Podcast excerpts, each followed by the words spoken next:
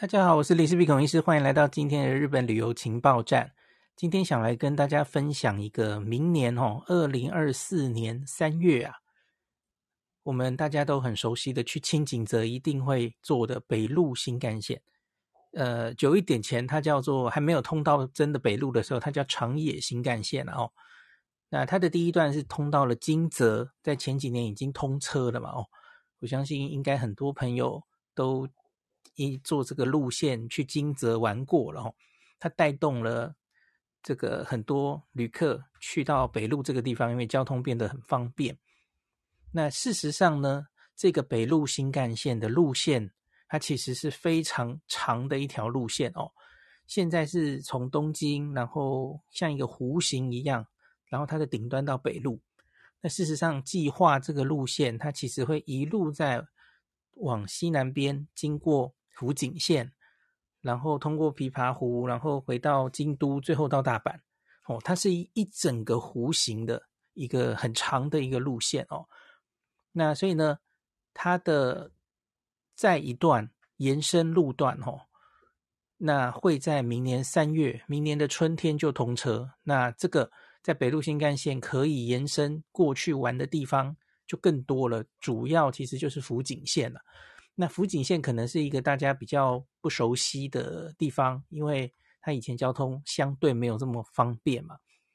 那可是也因此，这个我觉得算是很少人去的地方。可是它现在交通变方便的话，哦，那也许大家可以试着让自己的这个日本制霸地图，哦，那个 再再扩张到一个你陌生的地方也不错，哦。那今天这集就来跟大家讲一下这个消息哈。那它会从金泽再往西南边延伸一百二十五公里啊，一直到敦贺这一站哦，福井县的敦贺。那它经中间会经过五个站，包括小松站、加贺温泉、芦原温泉、福井福井这一站哦。那越前塔给塔给夫，那最后到达敦贺哦。那这个原来啊，它是在二零二三年春天就打算要开业的哦。可是这几年因为疫情的关系，然后因为预算的关系哦，那其实比原本预计的开业时间晚了一年哦。那以最快的列车来算它的到达时间，因为大家去过这个金泽，你应该就知道现在的北陆新干线它其实。最快停靠最少的车叫卡甘亚基吼，光辉 Kagayaki，，那它最快。那停的比较多站的叫做哈库塔卡嘛吼，白鹰号。那假如我们都用 Kagayaki 最快的吼，中间站点停最少的来算，现在假如明年三月通车之后，从东京到福井直接搭新干线直达哦。那将会缩短成两小时五十一分钟，接近三小时，你就可以从东京到福井了哦。忽然觉得很近，对不对？而且不需要换车哦。那这比原本你从金泽然后再换车哦，那缩短了三十六分钟，也算是很有感的缩短吧？哦，那你假如到明年三月以后的终点叫做敦贺这个地方哦，那是三小时八分钟。那这就缩短的更多了，因为就是再走了一长段嘛，哦，比现行缩短了五十分钟。好，这个是从东京到这两个地方去，哦，大概三小时左右就可以到北陆最深处的福井县这样子。那假如是从大阪这边过去呢？哦，因为现在大阪到这个金泽之前，其实都是坐一些 JR 的特快车嘛，哦，像是 Thunderbird。雷鸟号，那当然从名古屋过去也可以哦。这个叫白鹭号，那这些都是 JR 的特急啦，不是新干线哦。那在这个北陆新干线，它一路通到敦贺之后呢，从金泽到敦贺的这一段路线哦，那 JR 就不经营了，JR 西日本不经营了。听说他们好像会再找一个私铁公司来单独经营这一段的 JR 了哦，原本的 JR。那可是。这个新干线系统那 JR 系统的话，这一段它就靠新干线了。那像是原本的这个从大阪出发的雷鸟号，或是这个名古屋来的白鹭号，它就会停在敦贺。敦贺到金泽，它就它就不开了哦，以后就没有这个路线了。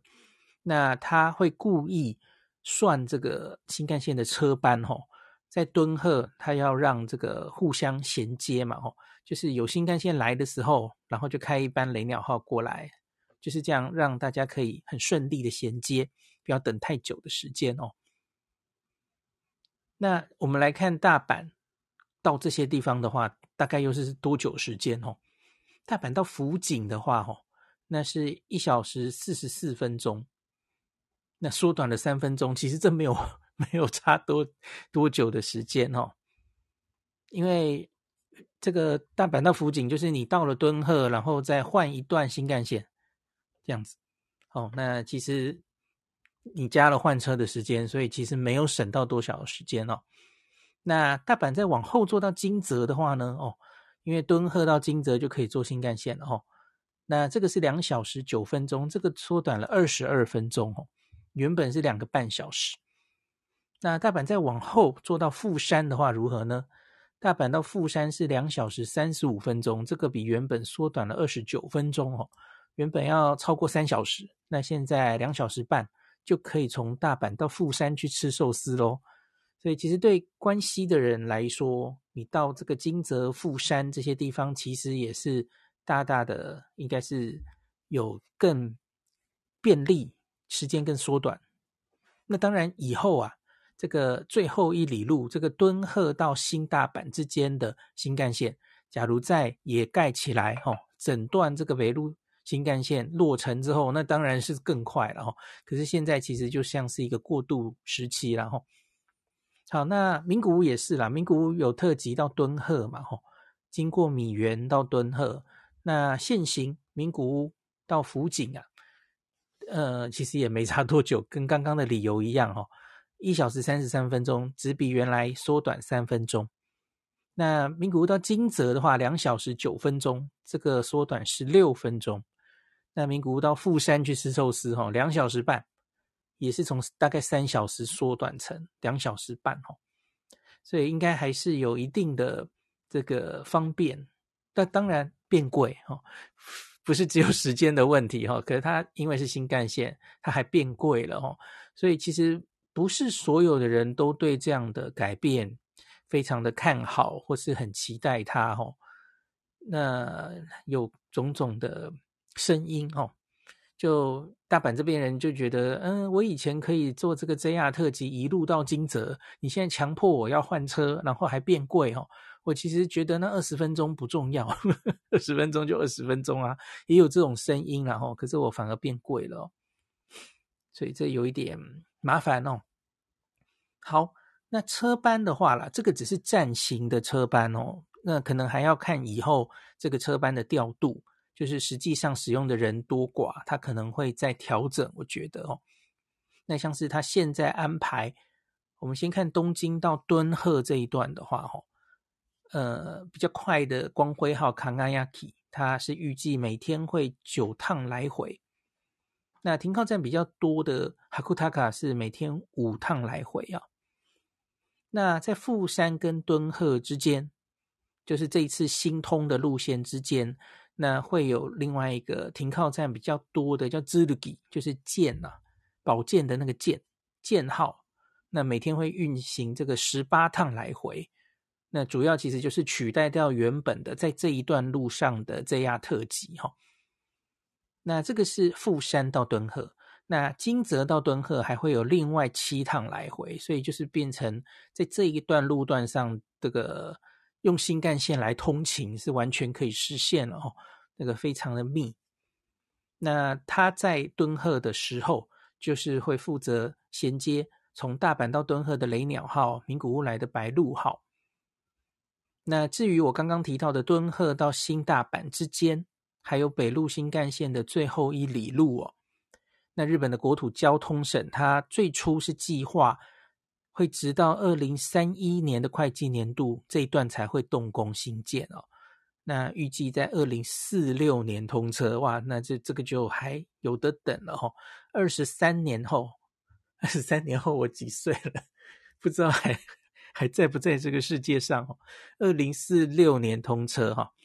那当然，在这一段这个地方的人啊，特别是福井县的人，当然都是很希望他早日通车哈。那让这个关西到到福井的交通可以大大的再有进展，然后带更多旅客来到这里哈。现在等于是关东打通了嘛，可是关西还没有完全打通这样子哦，所以他们其实也都在争取是不是可以经费更快下来，然后是不是可以更快动工哦。那可是这一段路线，我看了一下维基百科或是新闻报道，其实没有那么简单哦。包括了它的路线，路线要怎么选，要怎么设站。那前几年其实有非常多的争议哦，那提了非常多案子，然后地方人士互相角力。那前一阵子吵了很久的是在京都啊，到京都之前到底应该走哪个路线？那这个基本上在疫情前。大概有了一个确认的方案了哈，那可是再来要吵的是，那从京都到大阪，呃，他们后来决定是到新大阪就好哈，因为是新干线嘛。那这个到底应该走什么路线？往南边走一点，还是往北边走一点？那中间奈良还有冒出来说要不要经过奈良哦？反正这里中间有一些。争议哦，好像还没有完全定案，那更何况是动工啊？那所以我觉得这一段可能诶没有办法太快哈、哦，它目前还是表定二零四六年通车，这里可能就没有办法太快了哈、哦。好，那最后讲一段，有有人就问说，诶孔医师，那这一段新干线哦，呃，我们要用哪一个 JR Pass 这个？JR 的周游券，铁路周游券才能使用它。好，这个有点复杂，因为这一段路线哦，其实包括了 JR 东日本跟 JR 西日本的路线。那所以他们以，但我忽然讲不出来，他们是以哪里为界啊？以东是 JR 东日本，以西是 JR 西日本。那所以他们其实一起推出了一个叫做北陆拱形周游券啊。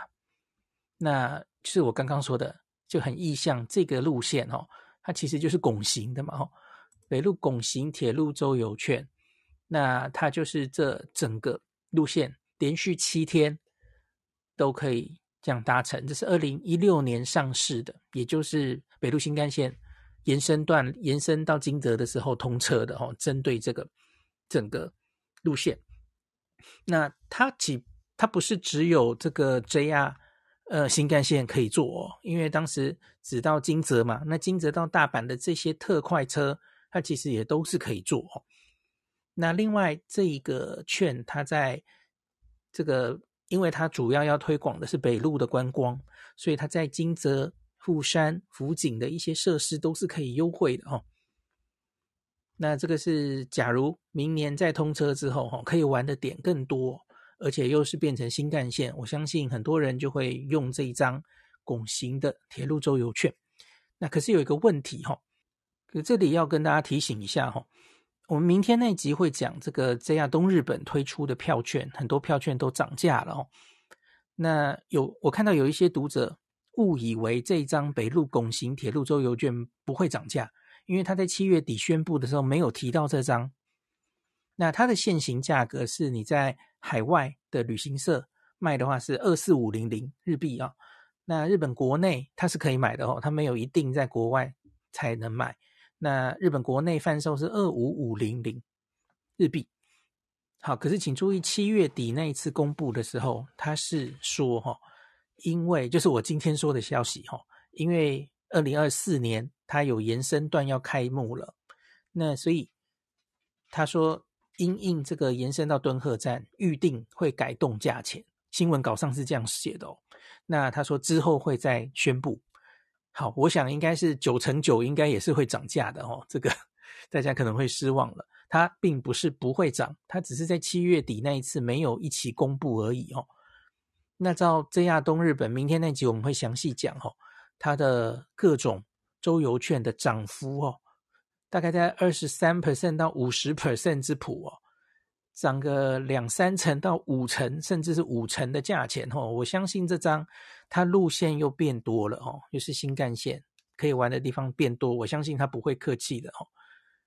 就是涨个一倍半，我觉得 就是涨个五十 percent 我都不会意外哦。那只是我不知道它会什么时候公布啊。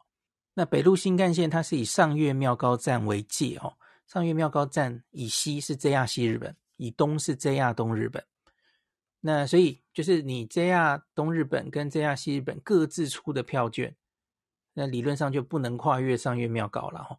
那唯一你的选择可能就是 JR 全国版的 JR Pass 嘛。那所以因此他们才因应这个路线，在这个二二零一六年他们出了这个。横跨区域都可以用的这一张哦，那这个票券其实除了我刚刚说的北陆新干线，然后延伸到大阪的这些特急列车，它可以坐之外，哦，它其实还很贴心的，哦，包括了东京到机场的成田特快。那成田特快，你到东京你就可以接新干线了嘛？那你在大阪，然后到关西机场的这个哈鲁卡哦，京都或大阪哈鲁卡，它都是可以坐的哦。那它甚至在这个成田机，呃，对不起，它甚至连羽田机场的 Monorail 也可以坐，这跟很多 JR Pass 是一样的哦。所以它其实是你从下机开始一路的交通，它大概都可以帮你解决了。那我再补充一下，大概它会涨到什么程度？哈，呃，我们可能可以有一个数字可以参考哈。从前这些 JR Pass 哈没有办法涨上去，相对便宜。我觉得是因为 JR 全国版它本身其实就相对便宜，它就有一个天花板在那里，那所以其实就普遍大家就便宜。可是现在大家知道，今年四月就更新，已经新的消息吼，十月一号之后 JR 全国版就大涨价吼，涨幅七成。那所以我们就以七天来说，因为这个北陆拱形也是七天嘛吼，七天。它会从原本的两万九，然后涨价到五万，七七成，所以五万七天，所以你看就有一个大概的数字在这里哈。所以原本的北陆拱形它大概两万五嘛，那相比于 JR Pass 的接近三万，那所以你看 JR Pass 七天它已经到五万去了，你觉得它的北陆拱形会是多少钱？四万可能都不过分，对吧？所以这个给大家一个心理准备，大概就是这样的价钱哦。好，那今天就讲到这里，感谢您收听今天林氏璧孔医师的日本旅游情报站。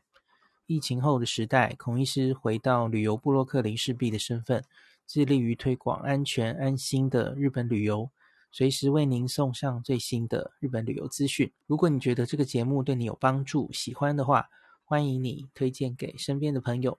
或是在 Apple Podcast 上面留下评价，也可以留言五星评价，好像每天都可以留哦。行有余力的话，欢迎您赞助林氏璧孔医师喝杯咖啡。如果你想看到更多林氏璧发的日本旅游资讯，欢迎你加入脸书上的日本自助旅游中毒者粉丝专业，或是我也有 Line 的官方账号 Telegram、Instagram，这些连接都在 Podcast 前面。我的电子名片里，可以在一个页面就看到我所有的发声管道，都欢迎您加入。那我们就下一集再见喽。